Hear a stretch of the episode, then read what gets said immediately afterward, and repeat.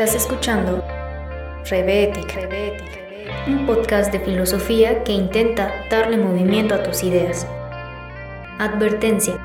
Este podcast busca ofrecer diferentes posturas filosóficas, no imponer ideas, por lo cual todas las opiniones emitidas en el episodio serán advertidas. Estás en una sala de operaciones muy grande, con la mejor tecnología en drones, y tú eres el operador principal. Encuentras tu objetivo, te preparas, apuntas y...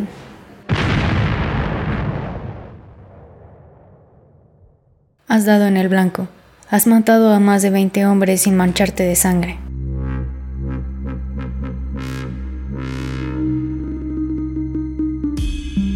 Hola, ¿qué tal están? Mi nombre es Rebeca y les doy la bienvenida una vez más a este podcast para seguir hablando de la ética de la guerra ya a varias semanas del conflicto entre Rusia y Ucrania. Y más que hablar del conflicto en sí, me gustaría poder platicar con ustedes acerca de algunas herramientas teóricas que podrían sernos útiles para el análisis de lo que está pasando hoy en día.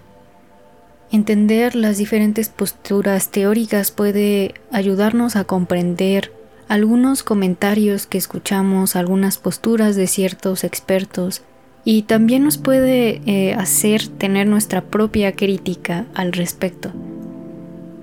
Por eso voy a aprovechar un tema que puede abrirnos un panorama acerca de algunas teorías del análisis de la guerra. Un tema que tiene como eje principal una tecnología que ha estado presente de hecho en la guerra ya desde hace un par de años, ya lleva algo de rato que a los teóricos de la guerra les da de qué hablar, y es el tema de los drones. Y es que hace unas semanas me impresionó unas imágenes en donde se ve como un dron por parte de las fuerzas de Ucrania ataca a fuerzas rusas. Si no vieron el video o no están familiarizados al respecto, un dron es un avión no tripulado que puede controlarse desde una base a distancia y arrojar misiles de manera muy muy precisa.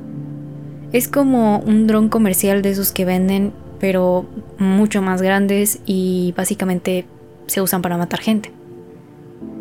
Y como les digo, no es la primera vez que se usan estas armas, ya desde 2014 son blanco de múltiples discusiones, pero nunca deja de impresionar estas cosas, estas tecnologías, sobre todo el modelo que está usando Ucrania. Este modelo lo fabrica Turquía y de hecho ya ha sido usada antes por ellos y por Azerbaiyán también, excepto que en Azerbaiyán su uso fue bastante indiscriminado y es que es aquí donde entramos. Como primera intuición podríamos preguntarnos la relevancia del uso de estas tecnologías. Solo es un arma más, ¿cuál es la diferencia? ¿Cuál es el sentido de hacer tantos análisis al respecto? Bueno, idealmente nadie quisiera que hubiera guerras, o bueno, casi nadie. Pero ocurren, y si ocurren, ¿por qué no pensar en regularlas? ¿Por qué no pensar en minimizar los daños y proteger a las personas no involucradas? Por eso debe regularse y por eso la ética tiene que entrar en la discusión de estas regulaciones.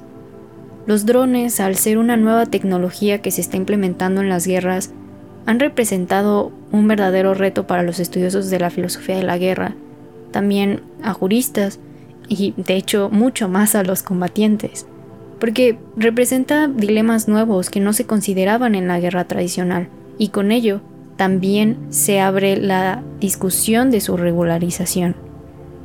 En este episodio vamos a explorar este dilema para entender por qué ha sido un tema relevante y vamos a ver las diferentes perspectivas bajo las que podríamos analizarlo dentro de la filosofía de la guerra. Primero, la pregunta es, ¿Qué hace que los drones sean una tecnología que desafíe las guerras tradicionales? Bueno, en las guerras tradicionales el combate es cuerpo a cuerpo. Tú estás arriesgando tu vida porque sabes que el otro también está arriesgando su vida, ambos son igual de vulnerables. Incluso en un avión tripulado, el piloto está arriesgando su vida también. Esta igualdad de condiciones suele llamarse simetría. Y en el caso de los drones esto es distinto. En este caso, no es alguien que esté arriesgando su vida. El operador de un dron no está arriesgando su vida propiamente, no está en una batalla cuerpo a cuerpo, sino que es alguien que está en una base de operaciones que puede estar muy, muy lejos del conflicto y, él tiene el control y dispara a su enemigo con una precisión impecable además, sin necesidad de arriesgarse. Y es en ese sentido que no hay una condición de igualdad para los combatientes. Es este aspecto que ha abierto muchas discusiones y vamos a empezar por los argumentos en contra del uso de los drones que no son propiamente argumentos, sino tal vez más preocupaciones o quizá especulaciones. A muchos les preocupa que esta cuestión de la distancia sea un parteaguas a la insensibilidad de los combatientes. De hecho, hay una plática en TED Talk eh, de Salah Sharif, espero estarlo pronunciando bien, en la que precisamente se habla de esta cuestión de la insensibilidad y la deshumanización de la guerra. Y lo que se argumenta es que la insensibilidad que pueden traer estas tecnologías se da porque básicamente no tienes contacto con la consecuencia de tu acción. Es decir, tú estás en la sala de operaciones y la estás operando y estás manipulando el dron y disparas, pero realmente tú no ves las consecuencias en sí. Es más como si estuvieras jugando un videojuego, solo que no es un videojuego, es real, matas personas. Y por otro lado también tenemos al filósofo, filósofo Byung-Chul Han, que si no lo conocen es bastante popular, es muy citado y él se dedica a la divulgación de temas de filosofía de la cultura, de política y de pronto hace crítica cultural. Y él también va por esta línea, él también le preocupa la insensibilidad que estas tecnologías pueden llegar a tener. Y esta crítica la encontramos en su libro La desaparición de los rituales, en la que precisamente habla de la desaparición del ritual de la guerra. Ya no hay un respeto por el enemigo, ya el enemigo no es mi igual, sino es alguien que debo eliminar. Y en ese sentido, Han piensa que la guerra se ha convertido más en una cuestión de datos, en una cuestión de guerras de a ver quién tiene la mejor tecnología y a ver quién tiene más poder en ese sentido. Sin embargo, estos no son argumentos en sí sólidos para decir que los drones deben ser prohibidos. ¿Por qué? Porque es complicado sostenerlo, es complicado decir que todos los soldados en las guerras convencionales o en las guerras cuerpo a cuerpo pues son hombres supersensibles, que se impactan ante la muerte de, quienes matan. Es, es, decir, los soldados que luchan cuerpo a cuerpo pueden ser insensibles también, pueden ser incluso tal vez más insensibles que alguien que esté en una base de operaciones manipulando un dron. Bueno, si estos no son argumentos suficientes, ¿qué otros argumentos podemos encontrar al respecto? Si escucharon el podcast pasado, recordarán que hablé acerca de la teoría de la guerra justa. Si no lo escucharon, les cuento muy rápidamente. La teoría de la guerra justa es la teoría dentro de la filosofía de la guerra que piensa que la guerra sí debe de ser objeto de cuestionamiento moral y que alguien debe de hacerse responsable por las acciones que ocurran dentro de la guerra. En sus análisis se establecen dos términos importantes, el ius in bello y el ius ad bellum. El ius ad bellum se refiere a las razones por las cuales se puede justificar la guerra, mientras que el ius in bello son las acciones que están permitidas dentro de la guerra. En este caso estaríamos hablando de un tema de ius in bello, porque estamos tratando de establecer cierto límite moral, cierta regulación acerca del uso de los drones. Sin embargo, dentro de la teoría de la guerra justa, hay dos corrientes importantes.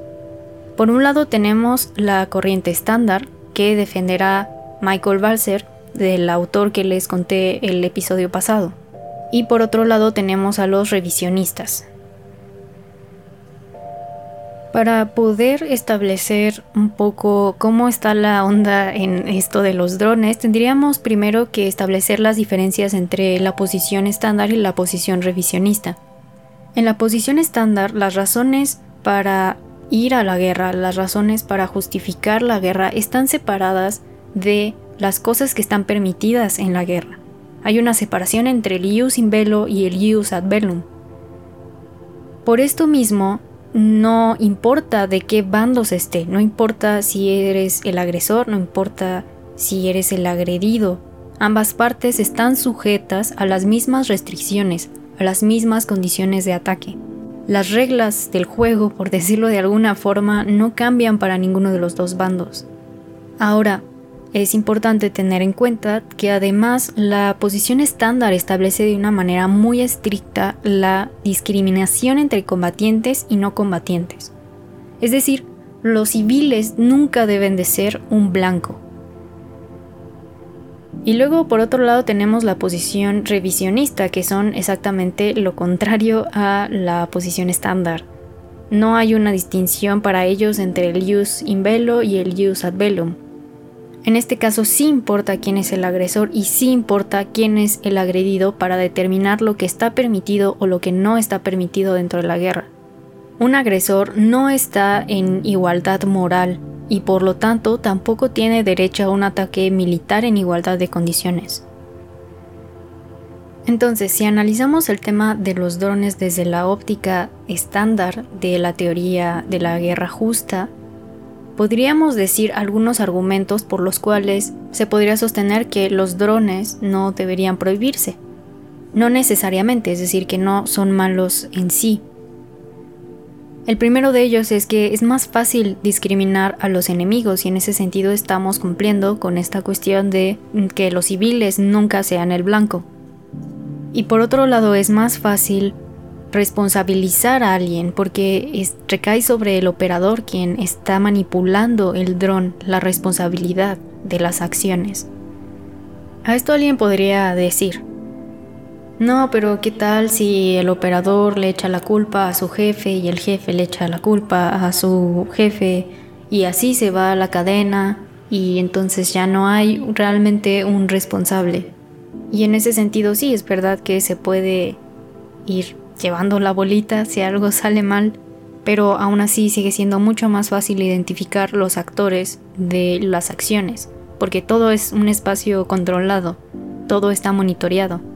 Pero ahora pensemos lo contrario, ¿cuáles serían las razones negativas por las cuales alguien que esté a favor de esta visión estándar podría decir que no está bien el uso de los drones en la guerra? Bueno, la primera es que es verdad que se puede seleccionar con más facilidad a los enemigos y en ese sentido ya no hay tanto riesgo para los civiles. Sin embargo, también es verdad que el campo de acción militar se amplía porque pensémoslo un poco. Los drones están controlados desde una base, desde una base militar de operaciones fuera del campo de la guerra. Supongamos, por ejemplo, un caso ficticio, muy así sacado de la manga. Supongamos que Brasil está en un conflicto armado y entonces está en un conflicto armado, no sé, con Colombia. Y entonces eh, Colombia decide operar drones desde una base de operaciones aquí en México, por poner algo.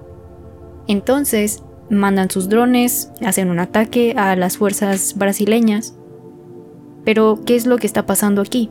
Bueno, pues lo que pasará es que ahora la base militar en México será un blanco para las fuerzas brasileñas. Y en ese sentido se amplía el campo de guerra, ya no solamente es Colombia, Brasil, ahora también es México. Este es un ejemplo a lo mejor bastante burdo, pero representaría justamente la expansión del campo militar. Y es algo que en teoría la guerra justa estaría tratando de evitar. Pero luego hay una razón mucho más fuerte, yo diría que es la principal, que es la cuestión de la asimetría. En el caso de la guerra justa estándar, sí importa la asimetría, porque recordemos, se supone que la guerra justa estándar lo que establece es que no hay una diferencia entre el ius ad bellum y el ius in bello, es decir, que ambos combatientes deberían estar sujetos a las mismas reglas a la hora de combatir. Y en este sentido, los drones representan una cierta desproporción, porque no se está en una igualdad de condiciones en el sentido de una batalla cuerpo a cuerpo, no se está arriesgando la vida. Y este argumento podría funcionar para no estar de acuerdo con los drones. Sin embargo, sería llevar el caso al extremo, es decir, sería poner un escenario en donde hubiera una guerra única y exclusivamente con drones. Volvamos a nuestro ejemplo estúpido del conflicto entre Brasil y Colombia. Em, supongamos que Colombia está haciendo un ataque masivo con drones, con solamente con drones, y en ese sentido no ha tenido ninguna baja en sí humana porque está atacando desde una base de operaciones en México. México le está ayudando y en ese sentido, claro que podríamos decir que está desproporcionado. En ese caso, por supuesto que alguien que esté a favor de esta teoría te diría que está mal. Pero, ¿cuál es el detalle? El detalle es que las guerras no suelen ser así. Bueno, al menos no todavía. No suele ser exclusivamente un combate de drones, sino que sigue habiendo un combate cuerpo a cuerpo, sigue habiendo, mm, vaya, se sigue arriesgando la vida de los soldados. Cosa que, de hecho, hay que decirlo, algunos argumentan que los drones en ese sentido tienen un cierto punto a favor, porque de cierta manera los países están obligados a que sus combatientes no corran tantos riesgos, están obligados a protegerlos también. Pero bueno, volviendo al caso, la realidad es que las guerras no son así, la realidad es que las guerras siguen siendo batallas cuerpo a cuerpo, se sigue arriesgando la vida de los combatientes y no es verdad que solamente se utilicen drones. Pensar que se puede alcanzar un nivel de simetría total y completo en la guerra incluso parece un poco ingenuo, la realidad es que no es así. Sin embargo, sí, hay que conceder que en una guerra donde solamente se utilicen drones para atacar, sí podría llegar a ser desproporcionada y en ese sentido el uso de los drones podría ser cuestionable. Sin embargo, si se dan cuenta, y a manera de conclusión de esta parte de la teoría de la guerra justa estándar, parecería que sí se podría defender el uso de los drones bajo ciertas circunstancias. En ese sentido, por ejemplo, tomando el caso de Ucrania, si estos drones han sido utilizados para atacar al enemigo y no a civiles, y entonces en ese sentido se cumpliría la cuestión de que es más sencillo discriminar a los enemigos y lo están utilizando para eso, pues parecería que no habría tanto problema. Pero ahora está la otra parte que es la cuestión revisionista. Si recuerdan, les había comentado que ellos piensan que la igualdad de condiciones dentro de la guerra no puede ser igual porque no es la misma igualdad moral la que tiene el agresor al agredido. Entonces, en ese sentido, ¿qué podría decir un revisionista al tema de los drones? Bueno, él podría decir que depende de quién lo esté usando. De nuevo, en el caso de Ucrania podría decirse que está legítimamente permitido el uso de drones porque los agredidos son ellos. Pero a ver, ¿no ven algo extraño aquí? Alguien que esté a favor de la invasión rusa y que defienda a los rusos y crea que realmente ellos están haciendo lo correcto te podría decir, no está bien que Ucrania esté utilizando drones porque realmente Rusia no está haciendo nada malo, ellos están defendiendo una causa y en ese sentido no es verdad que Ucrania tenga el derecho a usar armas de ese estilo con Rusia. Y este argumento, a su vez, estaría refutado por alguien que está en contra de la invasión rusa. El problema en este caso va desde la raíz, es decir, desde las razones por las cuales se justifica una guerra. En el caso de los revisionistas se necesitaría primero establecer claramente el ius ad bellum. Creo que estos argumentos revisionistas son a los que la mayor parte de la gente a lo mejor, sin saberlo, recurre. Condenan algunas acciones de la guerra dependiendo del bando que las realice pero requiere mucho cuidado en este sentido, en el sentido de hacer un buen análisis respecto a la cuestión de la justificación por la cual se puede realizar una guerra. Y es aquí donde me gustaría recuperar una cuestión importante. En este sentido, en lo que deberíamos preocuparnos de manera más primordial es el por qué se hace la guerra. Reflexión personal.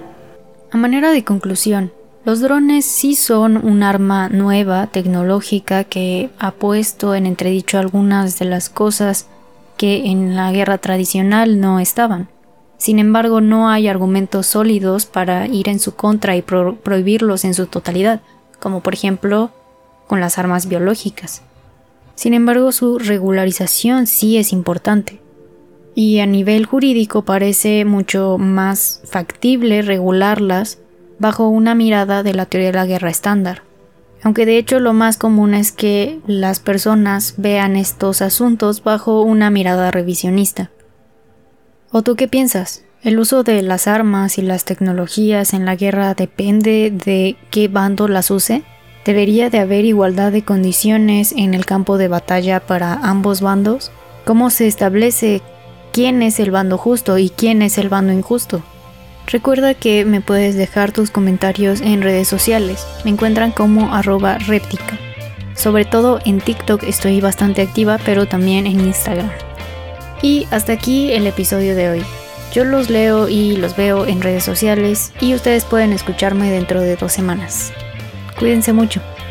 Si quieren saber más, les recomiendo mucho el artículo Los drones, la moralidad profunda y las convenciones de la guerra, escrito por Eduardo Rivera López.